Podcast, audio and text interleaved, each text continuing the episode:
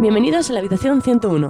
Mi nombre es Sara y este es un podcast de Milcar FM sobre literatura. Un podcast muy personal en el que compartiré con vosotros mi pasión por los libros y os hablaré de mis lecturas, tanto actuales como pasadas y futuras. Bueno, antes de nada, y aunque estemos prácticamente terminando enero, feliz año nuevo a todos. Espero que hayáis empezado este 2019 con buen pie y que estas navidades os hayan regalado muchos libros. A mí me han traído unos pocos y bueno, aunque algunos ya los tengo leídos, otros están a la espera. La verdad es que este año he empezado bastante fuerte en el terreno literario. Y bueno, ahora mismo sobre la mesa tengo Parentesco de Octavia Balder, Reina Roja de Juan Gómez Jurado y la tercera entrega de la trilogía de la Tierra Fragmentada de Nora Jemisin. Pero de todo esto os hablaré en próximos podcasts porque hoy el tema es otro. También quería deciros, que no se me olvide, que estoy muy contenta porque varios de vosotros me habéis escrito diciendo que os habéis lanzado a leer distopías a raíz de mi último podcast. Así que bueno, como podéis imaginar, estoy encantada de, haberos contagiado un poco de mi entusiasmo por este género. Eh, seguid así y no, no, dejéis de contarme este tipo de cosas porque, porque me encanta. Y bueno, si despedimos el año 2018 hablando de distopías, vamos a empezar el 2019 hablando de fantasía. Y no de un autor cualquiera. Hoy os vengo a hablar de, del que para mí es el mejor escritor de fantasía actual. Un autor muy prolífico, con una imaginación brutal y un estilo que atrapa. Pocos son los que se han aventurado a leerlo y no se han quedado enamorados de, de su forma de escribir.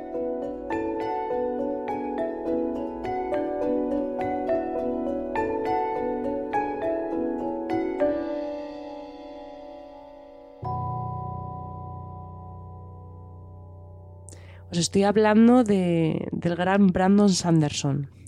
Si no le conocéis aún, os digo que, bueno, os cuento un poco, es un escritor estadounidense de 44 años, eh, nacido en Nebraska y residente en Utah. Si os digo su edad es porque, bueno, cuando os hable de su obra posiblemente os pongáis a hacer cálculos y, lleguéis a las mismas conclusiones que, que llegué yo en su día. En primer lugar, que es una auténtica máquina de escribir, y en segundo, que por suerte aún nos queda mucho Sanderson por leer.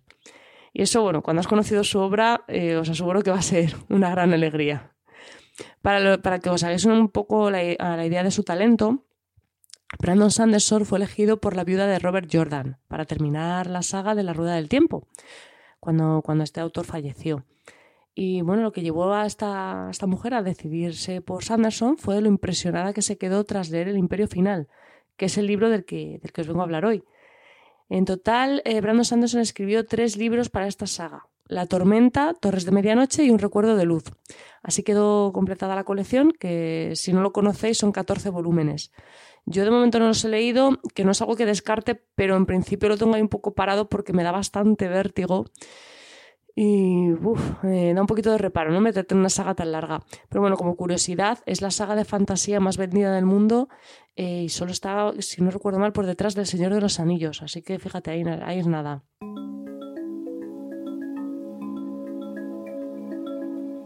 Sin embargo, Brandon Sanderson no siempre lo tuvo tan fácil. Leí en una entrevista eh, hace poquito que llegó a escribir 13 libros antes de conseguir vender su primera novela a una editorial. Le solían decir que tendría más posibilidades si se pareciera a George R. R. Martin. Y bueno, que sus novelas eran demasiado largas. Aquí, como si George R. R. Martin escribiese relatos cortos, no sé. Pero bueno, por suerte ignoró las críticas y siguió haciendo lo que sabía y amaba hacer. Eh, su libro número 13 fue El Camino de los Reyes, el primer tomo del Archivo de las Tormentas. Y el primer libro que vendió fue El Antris. Eh, la novela fue publicada en, en 2005, El Antris, vamos, cuando él tenía 30 años. Por eso os decía antes que no se iban a salir las cuentas. Y es que Brandon Sanderson es un escritor eh, muy prolífico, además de bastante transparente. A mí es algo que me maravilla y es que en su página web eh, podéis leer artículos en los que va comentando cómo va avanzando la escritura de, sus libros, que, en qué libros está trabajando, qué libros tiene previstos trabajar, todo con total transparencia, muchísimos datos. La verdad es que a mí me encanta leerlo, es muy, muy entretenido porque además te enteras de, de, lo que va a sacar, de lo que no. Y la verdad es que es, es me parece muy simpático, ¿no? así contándolo y tal, muy, muy abierto, muy, muy entregado a sus, a sus lectores. Y bueno, hasta la fecha tiene publicada El Antris, que es su primera novela, su primera novela publicada. Eh, la saga de Nacidos de la Bruma, eh, de la que lleva siete, siete novelas, pero bueno, ahora os explicaré mejor porque tiene truco. De la saga del Archivo de las Tormentas lleva tres novelas publicadas de un total de diez volúmenes que están planteados. Y de momento los publica más o menos con un intervalo de unos cuatro años aproximadamente. Además, eh, tiene otros tres libros que escribió para La Rueda del Tiempo, que os los he contado antes, una saga infantil llamada Alcatraz, con seis libros de momento, otras dos juveniles, la trilogía de los Reconers y El Ritmatista, que además eh, últimamente leí que estaba preparando un nuevo libro, una extensa colección de relatos y novelas cortas que ah, son muy recomendables. O sea, si de hecho si queréis conocer a este autor y no os aventuréis a leer una novela, sus relatos cortos son, son muy buenos y probablemente os gusten. Los tiene recopilados en un volumen que se llama Arcanum Ilimitado, pero se pueden encontrar también sueltos. Y bueno, su, último libro publicado, que salió hace poquito además, es eh, una incursión en el mundo de la ciencia ficción y se titula Escuadrón. Bueno, como veis, es un autor que no para, mantiene un ritmo de publicaciones muy constante y hasta la fecha ha cumplido con los, con los plazos prometidos, no, no como otros, ¿no? Es un autor que va creciendo con el tiempo. La verdad es que se nota mucho eh, su crecimiento como escritor. Basta leer El Antris, que es su primera novela, y después leer Nacidos de la Bruma, que ni siquiera es la última, para darse cuenta de que es un autor con una gran proyección, con una carrera profesional, eh, vamos, eh, de vértigo por delante y mucho que ofrecer a sus lectores. Él mismo asegura que, bueno, está leyendo entrevistas porque, claro, era como, ¿cómo hace esto este hombre, no?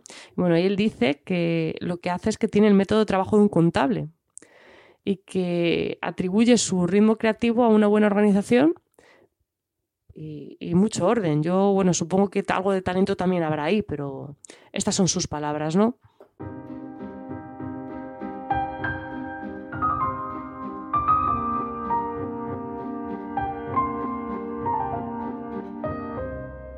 ¿Qué hace tan especial a Brandon Sanderson? ¿Por qué me tiene a mí tan, tan loca, no?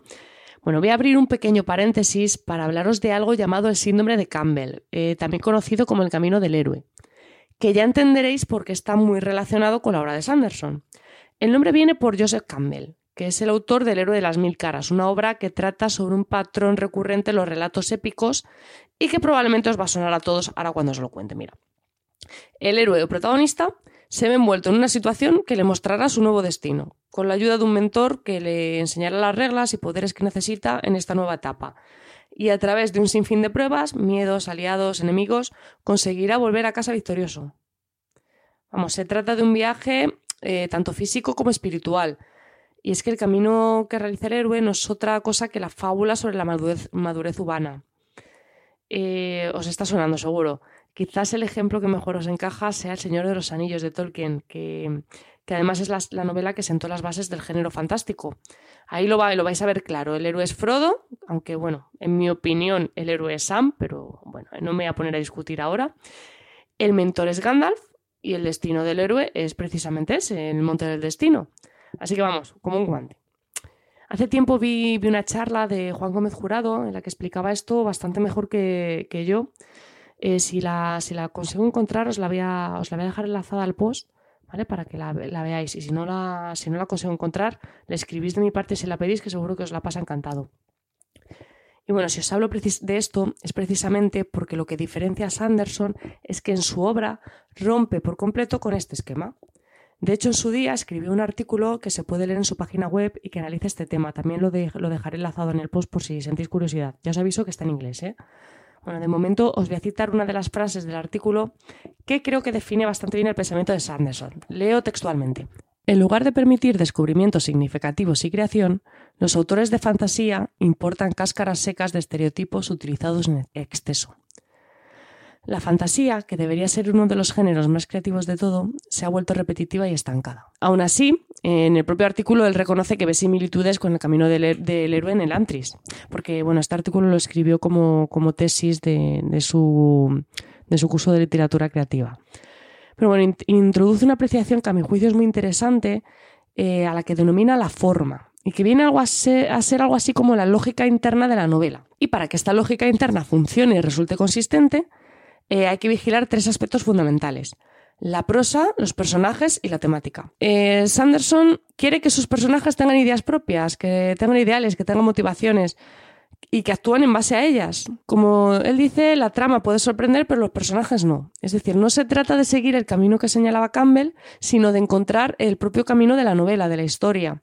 Esto es algo que, se ve con mucha claridad cuando se lee a Sanderson, porque muchas veces estaréis leyendo y veréis que los personajes hacen cosas que no cuadran en absoluto con lo que la novela realmente necesita, pero que sí que cuadran a la perfección con la personalidad de ese personaje. Entonces, muchas veces hacen cosas que dices, Dios mío, ¿cómo haces esto? Pero es que ese personaje es así. Entonces, tiene mucha lógica, ¿no? A la hora de leerlo. Quizás sea eso precisamente lo que hace que Sanderson sea un escritor tan brillante, es que se mantiene muy fiel a su forma. Eh, si algo le caracteriza a su fantasía es su realismo. Y me, explico porque, claro, la fantasía me diréis, la fantasía no es realista. Bueno, es muy tentador en la, en la, novela fantástica, y seguramente que eso os ocurre en un millón de ejemplos, que la solución a los, a los problemas que, se plantean durante la trama sea directamente pues la magia. La magia es la solución a todo. Entonces, bueno, eh, Orson Scott Card decía, con la magia debes ser muy claro sobre las reglas. No quieres que los lectores piensen que puede suceder cualquier cosa. Es decir, la magia no puede ser contradictoria. Y eso es algo que Sanderson aplica a rajatabla. La magia de sus novelas tiene unas reglas que son respetadas, no vale cualquier cosa.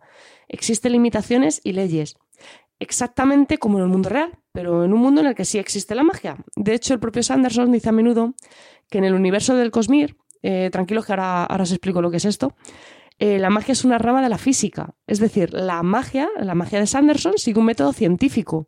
Y esto es algo que va a encantar eh, a todos aquellos que vengan del mundo de la ciencia ficción, que les gusta la ciencia ficción, porque se van a sentir muy cómodos en la fantasía de Sanderson.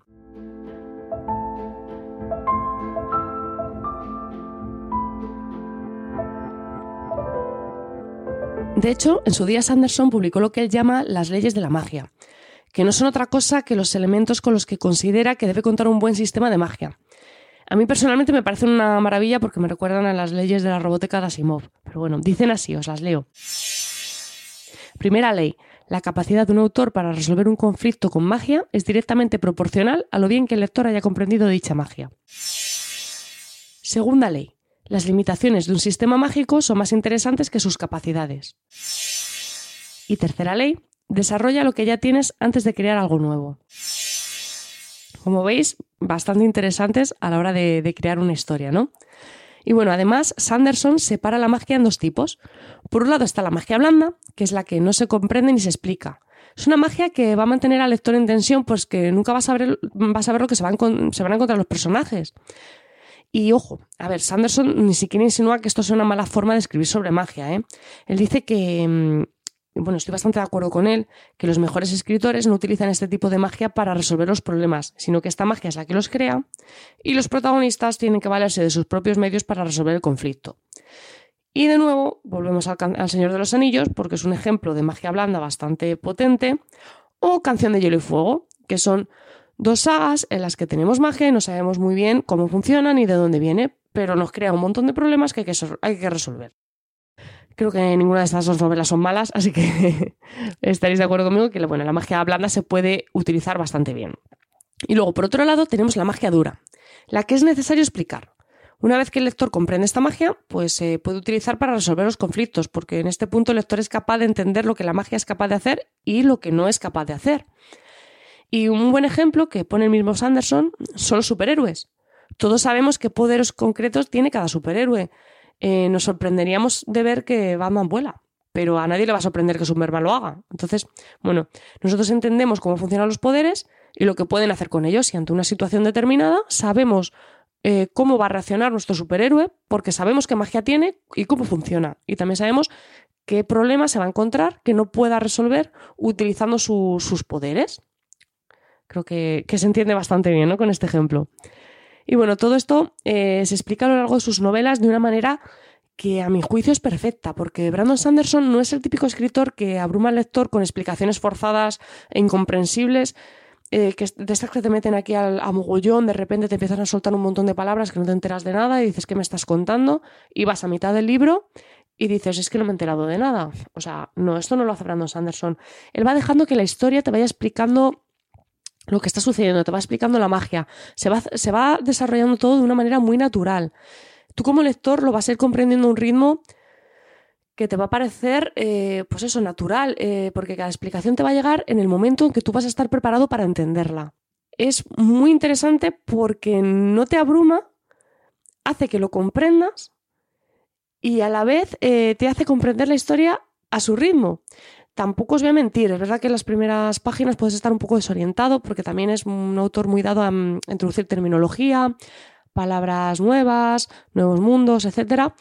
Pero de verdad que se coge muy rápido. O sea, eh, no me ha pasado como con otros libros que me han llegado a agotar, de decir, no me entero de nada. O sea, estas son unas páginas perdidas, depende también del volumen del libro, pero enseguida enseguida te, orientas y si no, hay un millón de páginas en Internet con glosarios, resúmenes y orientación para, para lo que necesitéis.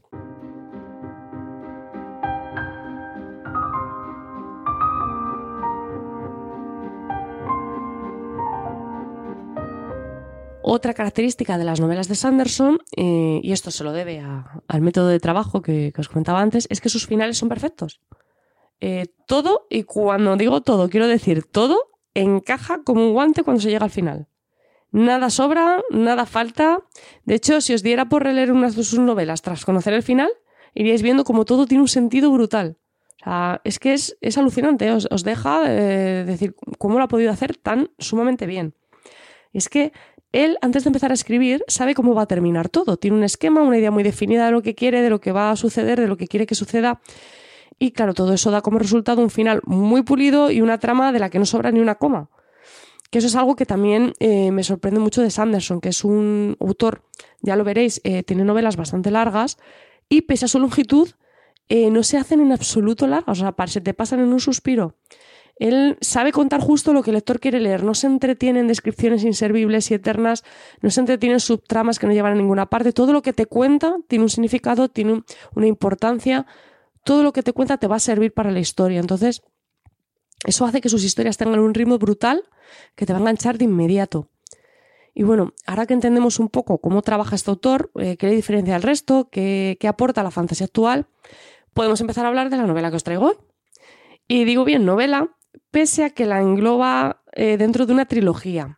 Y es que el Imperio Final, pese a encontrarse dentro de la saga de Nacidos de la Bruma, se puede leer perfectamente de manera independiente, porque es autoconclusiva, ¿vale? Esto es muy importante y tenerlo en cuenta. Eso sí, eh, yo no lo recomiendo y no creo que nadie lo vaya a hacer después de leerse este libro. Eh, es abandonar la saga, porque mm, a pesar de que a mí no me gustan las sagas largas, ¿vale? Eh, ya os digo que que es que es brutal, es que es muy bueno. Entonces, pues vais a querer leer los siguientes. Yo por si acaso, y porque estoy prácticamente segura de que vais a querer leeros los siguientes tomos, os dejo los títulos. Se titulan El héroe de las eras, de las eras, perdón, y El héroe del pozo de la ascensión. Os los voy a dejar también enlazados al final del podcast, ¿vale?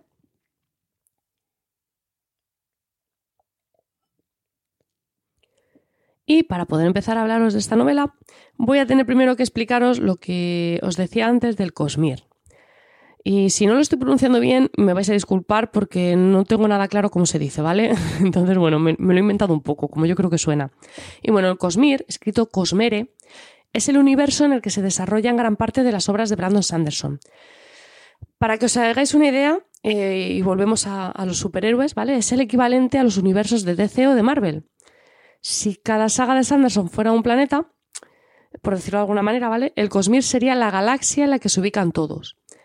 Eh, hay una comunidad en torno a todo esto, eh, páginas de fans que incluso proponen un orden de lectura para las obras de Sanderson, con un montón de pequeñas cositas que se van buscando de unas a otras, que las relacionan. Bueno, una locura, ¿vale? Hay un montón de, historias sobre este tema que tienen como finalidad, bueno, entender un poco mejor el, el Cosmir. Pero bueno, la verdad es que nada de esto es necesario. Yo no me lo he leído, no me ha dado por buscar tanta, tanta fabulación. Sí que se ve alguna cosa que es bastante obvia, pero bueno, luego hay muchas más que, no, que yo ni me he dado cuenta, ¿vale? Que se pueden buscar, pero están ahí, ¿no? Entonces, bueno, esto es más para... Mm, o sea, no, es necesario que sepáis que existe el Cosmir, ¿vale? Aunque se menciona en algún libro, pero bueno, es como yo te puedo mencionar, yo qué sé, ¿sabes? La Vía Láctea, pues bueno, pues está ahí pero no es algo que tampoco sea muy necesario para entender las tramas, ¿vale? Pero bueno, eh, está ahí y como Sanderson dice, es, una especie de trampa para que aquellos que quieran buscar relaciones a gran escala entre sus mundos las encuentren y el que solo quiera novelas de historias cerradas también las tenga. O sea, un poco para contentar a todo el mundo. Dentro de, que a él le, gusta este tema, porque claro, evidentemente si no, no te lo inventas, eh, y lo desarrolla muy bien y la verdad es que es brutal lo que hace. Bueno, si no te gusta todo esto y no quieres tampoco implicarte tanto, pues puede, es prescindible, ¿no? Entonces, bueno, él, es, consciente de que no a todo el mundo le gustan estas historias, así que lo hace, lo hace un poco a medida. De todas formas, si os interesa mucho el tema, os voy a dejar un enlace también en el que se explica bastante bien en qué consiste el universo y cuál es su historia. Si, bueno, si tenéis curiosidad, pues podéis seguir indagando porque la verdad es que hay mil páginas sobre este tema. Pero lo que seguro que os interesa es saber cómo funciona la saga de Nacidos de la Bruma. Y es que os decía anteriormente que Sanderson lleva publicados siete libros. Pero a la vez os estoy hablando de una trilogía y seguro que estáis diciendo, mm, en algún momento te has hecho un lío. No, no me he confundido, ¿vale? Es que lo que hace Sanderson aquí es englobar tres trilogías que discurren en el mismo mundo, pero no al mismo tiempo. Es decir, cada una de estas tres trilogías va a suceder en un momento de la historia de ese mundo, pero van a ser completamente independientes. Es como si os contara una historia sobre romanos, otra sobre la Segunda Guerra Mundial y otra sobre la actualidad. Y las englobara en una misma saga llamada Tierra. O sea, ni los personajes ni las historias, nada está relacionado salvo por el hecho de que existen en el mismo mundo y comparten, esto es importante, el mismo sistema de magia. Las trilogías las podéis leer perfectamente de manera independiente, de hecho yo empecé a leer la segunda y os aseguro que no pueden ser más distintas. Para que os hagáis una idea, ¿vale? La primera trilogía está ambientada en un mundo algo así como medieval, la segunda es algo más rollo steampunk y la tercera eh, al parecer, todavía no la ha empezado, no la ha publicado, no sé, no sé mucho de esta, pero bueno, al parecer tiene intención de ubicarla en un futuro tecnológico. Así que bueno, como podéis ver, más diferentes imposibles. Podéis leer, ya os digo, con tranquilidad la primera trilogía sin ni siquiera acordaros de las otras dos porque no tienen nada que ver. Y de hecho eso, la, de hecho, esto es muy curioso, lo leí el otro día, me llamó mucho la atención. La idea original de Sanderson era concluir la saga con la primera trilogía, pero un día, bueno, le vino una idea para un relato corto y acabó escribiendo tres libros. O sea, así se las gasta el tipo, para que veáis. Y bueno, me estoy yendo por las ramas y ahora que os tengo situados, creo que ha llegado el momento de, bueno, de contaros de qué va esta novela. La acción transcurre en un mundo sumido en cenizas, eh, que caen del cielo desde hace mil años. Un mundo del que nada florece, nada crece, bueno, un mundo podéis imaginaros, ¿no? Muy, muy desolado. La clase más baja de la sociedad se llama los ska. Han ha sido esclavizada durante mil años y viven sumidos en el miedo. El Lord Legislador, que es el emperador del imperio, reina con un poder absoluto gracias al terror, a sus poderes y a la inmortalidad. Y bueno, la clase más alta de la sociedad, la nobleza, es la poseedora de todos los privilegios y riquezas, así como de una poderosa magia llamada alomancia, pero los nobles a menudo tienen trato sexual con los jóvenes ex-K y, bueno, aunque está prohibido, algunos de sus bastardos han sobrevivido y han heredado los, poderes alománticos. En este escenario aparece Kelsier, el superviviente, la única persona que ha logrado huir de los pozos de Hatsin, que es el castigo más temible conocido en el imperio. El destino le va a llevar a conocer a Vin, que es una joven Ska con un asombroso potencial que le llevará a pensar que por fin la rebelión con la que los Ska sueñan desde hace mil años podría hacerse realidad. Prometedor, ¿verdad? Bueno, y ahora os estaréis preguntando, ¿qué es la alomancia? Bueno, pues la, la utilizando la clasificación del propio Sanderson, es magia dura. Eh, tiene unas normas y se atañe a ellas. A lo, largo de la novela se va a ir explicando perfectamente esta magia y nosotros como lectores vamos a ser capaces en todo momento de saber qué pueden y qué no pueden hacer los protagonistas con ella. Hasta el punto de, que vamos a llegar a algunas escenas en las que se llega a sufrir porque tú conoces las reglas de esta magia, están tan claras y ves que, que hay un conflicto que se podría mm, resolver saltándoselas un poquillo pero no te las puedes saltar. Entonces, pues bueno, lo, pasáis un poco mal. Yo al menos había momentos en que decía, Dios mío, en mi vida, este, este muchacho, pues eso, ya, ya, me, ya me lo contaréis. Y bueno, esta magia, esta alomancia, eh, deriva del uso de los metales, es decir, cada metal que se consume proporciona una habilidad o un poder específico. Estamos hablando, eh, obviamente, de cantidades muy pequeñas de metal, que os podéis imaginar en un mundo con este sistema mágico lo valioso que es. En el libro, eh, la expresión que se utiliza es quemar metal para referirse a esto. Y bueno, sobra decir que no todas las personas pueden hacer uso de todos los metales, ni siquiera todas las personas pueden hacer uso de los metales. Entonces, bueno, aquí es donde aparece la figura de los nacidos de la bruma, que son precisamente aquellos que pueden hacer uso de todos los metales existentes.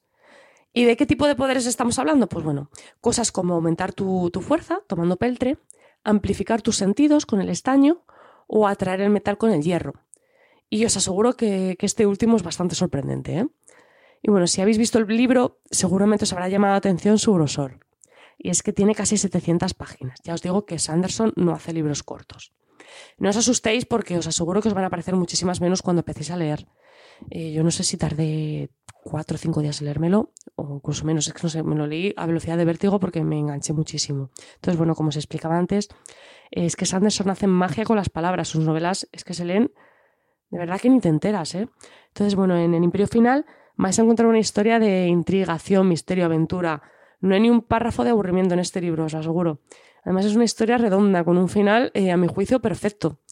Y es que lo mejor que tiene es que es un final perfecto. Pero si os decidís a continuar con la saga, es que vais a alucinar con lo que, con lo que tiene preparado a continuación. O sea, es como sorprendente. A mí me dejó descolocadísima. Es bueno. Y bueno, ¿cómo asumo que cuando empecéis a leer a Sanderson no vais a querer parar? Hoy las mini reseñas que os haré serán también suyas. Os voy a hablar de, dos novelas de momento independientes, porque, bueno, con Sanderson nunca sabes. Eh, de hecho, ya está preparando segundas partes, o sea que es que ni, os lo, ni os lo dejo caer, o sea, es así. Y bueno, es que este hombre es así. Y bueno, la otra novela es la que hasta la fecha es su obra más ambiciosa. El primer título es El Antris, que como ya os he comentado antes, es su primera novela. Nos cuenta la historia de, Antris, una, una poderosa ciudad y antigua capital del reino de Arelón que en su día estuvo repleta de magia, pero que lamentablemente ha caído en desgracia. Ahora solo acoge a los muertos en vida, que son aquellos que están infectados por un incomprensible mal que los transforma terriblemente. Pocos días antes de que un matrimonio concertado una el reino de Alerón con el de Teoz, el príncipe heredero de Alerón es infectado y por tanto desterrado de Alantris. Y ese es el punto de partida de una novela de intrigas palaciegas, aventuras, mucha magia y sobre todo un gran misterio por resolver. ¿Qué pasó en el Antris? Si os produce curiosidad y queréis leerlo, mi consejo es que lo hagáis antes de leer El Imperio Final. ¿Por qué? Pues porque es una muy buena novela, pero es una primera novela, y eso es algo que se nota. Sanderson crece mucho como escritor entre el Antris y Nacidos de la Bruma, y ya ni os cuento entre el siguiente libro del que os voy a hablar. Si hacéis la lectura en, sentido inverso, os vais a decepcionar. También es la novela que recomendaría a quienes no han leído mucha fantasía y son nuevos en el género. En su página web eh, anunció hace poquito que está preparando una segunda entrega, pero sin fecha prevista y sin prisa. Porque, bueno, prefiere priorizar otros proyectos. Yo pienso que esta historia no necesita una segunda parte, aunque la verdad es que me encantaría leer más eh, sobre este, el universo del Antris, encima con la, con la evolución que ha tenido el autor.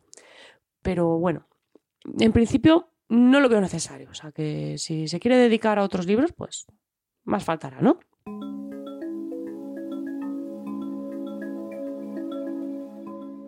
Lo segundo que os traigo es lo último que ha publicado Sanderson, Escuadrón. Es una novela atípica en su carrera porque no se trata de fantasía, sino de ciencia ficción. Así que si sois fan de este género y queréis conocer a Sanderson jugando en casa, este es vuestro libro. El propio Sanderson dice que su intención era crear algo que estuviera entre el juego de Ender, como entrenar a tu, a tu dragón y Top Gun.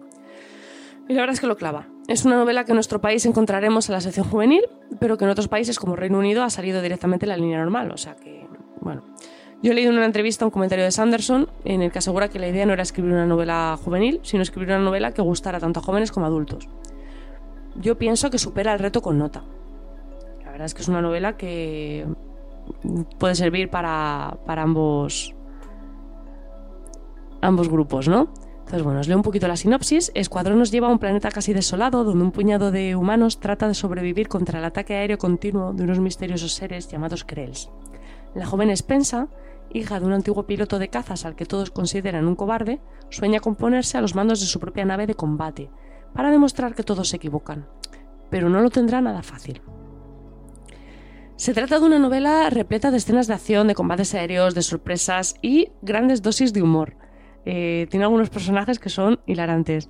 Eh, pero además es una novela que sabe equilibrar a la perfección temas más adultos, como la pérdida, el sufrimiento o las consecuencias de la guerra. Es una novela que se lee sola.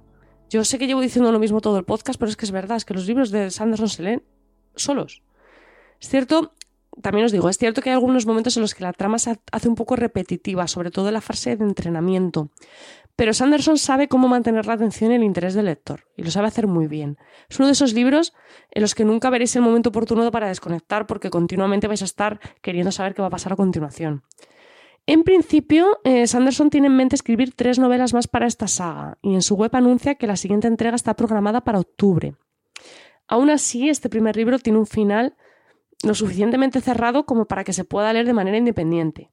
Deja al aire eh, preguntas suficientes como para comentar una segunda, una segunda entrega, pero se puede leer de manera independiente y no te vas a quedar con, la intriga de, de, me ha dejado la historia a medias. O sea, la historia la deja más o menos cerrada, ¿vale? Y bueno, mi última recomendación de hoy es eh, la que posiblemente sea la obra más ambiciosa de Sanderson, El Archivo de las Tormentas. Eh, os hablé de ella al principio del podcast, así que ya sabéis eh, que os estoy hablando de una saga que tiene previsto contar con 10 entregas, aunque esto tiene también truco. Este hombre es muy de, trucos, ¿no? Realmente estamos hablando de dos pentalogías, ya que la saga va a tratar dos, arcos argumentales distintos separados por un periodo de 15 años entre ambas. De momento hay tres novelas publicadas, eh, las tres de la primera pentalogía, El Camino de los Reyes, Palabras Radiantes y Juramentada. La siguiente entrega va a estar prevista para otoño de 2020. Se trata de una saga que se desarrolla en un planeta llamado Rosar, que está ubicado dentro del universo del Cosmir que os comentaba antes. Sanderson crea un mundo nuevo para ubicar su historia. Os estoy hablando de, flora, de fauna, naciones, razas, idioma, religión, historia. Eh, la magnitud de esta saga es brutal a nivel creativo. Eh, lo más similar que se me ocurre es la Tierra Media de Tolkien. Y además de todo esto, es que Sanderson crea un sistema completo de magia dura, eh, obviamente con sus, con sus normas bien definidas, como os decía antes. Y todo esto lo adereza con una forma de narrar absorbente. Unos personajes eh, brillantes, o sea, unos personajes que están definidos. Yo no había leído personajes tan bien, definidos en años. A mí me ha costado mucho decidirme a empezarla porque me daba muchísimo vértigo eh, ya sabes, bueno, 10 tomos, pues podéis imaginar, ¿no? Pero lo hice, eh, acabo de terminar el libro hace un ratito y solo os digo que lo he acabado llorando, o sea, estoy emocionada con la lectura, me ha parecido brutal el libro, eh, es con diferencia la mejor obra de Brandon Sanderson, es una de las mejores novelas de fantasía que he leído nunca, o sea, para mí leer el archivo de las tormentas, mira, es algo que no pude hacer en su día, y para mí esto es como haber leído El Señor de los Anillos o Canción de Hielo y Fuego eh, al ritmo al que se iban escribiendo. Y ojo a lo que os digo, eh, que no os estoy hablando de cualquier cosa. Yo ya os digo que llegará un día en que esta saga se sitúe en el podio de la literatura fantástica y en el que Brandon Sanderson pueda hablar de tú a tú con, con autores como Tolkien. Yo os lo estoy avisando, o sea, si esto sucede en un futuro, no podréis decir que yo, que yo no os advertí.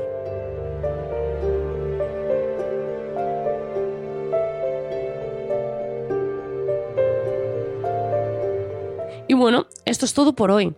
Yo espero haberos dejado con muchas ganas de descubrir a Brandon Sanderson porque creo firmemente que cuando lo hagáis me lo vais a agradecer eternamente. Muchas gracias por el tiempo que habéis dedicado a escucharme. Ya sabéis que tenéis los medios de contacto y toda la información y enlaces de este capítulo en emilcar.fm barra habitación 101, donde también os voy a dejar enlazado todos los artículos que os he comentado a lo largo del podcast y los títulos de los libros que he mencionado. Eh, no dejéis de comentarme, tanto por aquí como por Twitter, que ya sabéis que me encanta leeros y hablar de libros. Nos vemos pronto y recordad, nos encontraremos en el lugar donde no hay oscuridad.